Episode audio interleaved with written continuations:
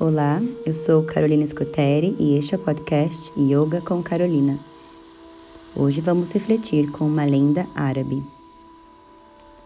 Diz uma linda lenda árabe que dois amigos viajavam pelo deserto. Em um determinado ponto da viagem, eles discutiram. O outro, ofendido, sem nada dizer, escreveu na areia: Hoje o meu melhor amigo bateu-me no rosto. Seguiram e chegaram a um oásis onde resolveram banhar-se.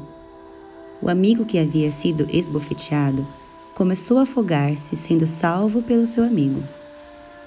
Ao recuperar, pegou um estilete e escreveu numa pedra: Hoje, o meu melhor amigo salvou-me a vida. Intrigado, o outro amigo perguntou: Por que é que quando te bati, escreveste na areia e agora escreveste na pedra? Sorrindo, o amigo respondeu: Quando um grande amigo nos ofende, devemos escrever na areia, onde o vento do esquecimento e do perdão se encarregam de apagar. Porém, quando nos faz algo grandioso, deveremos gravar na pedra da memória do coração, onde vento nenhum no mundo poderá apagar. Essa lenda nos ajuda a refletir sobre quão valorizamos os momentos bons ou quanto valorizamos os momentos ruins. Se deixamos um ou outro momento ou uma atitude negativa nos marcar profundamente e esquecemos as atitudes positivas.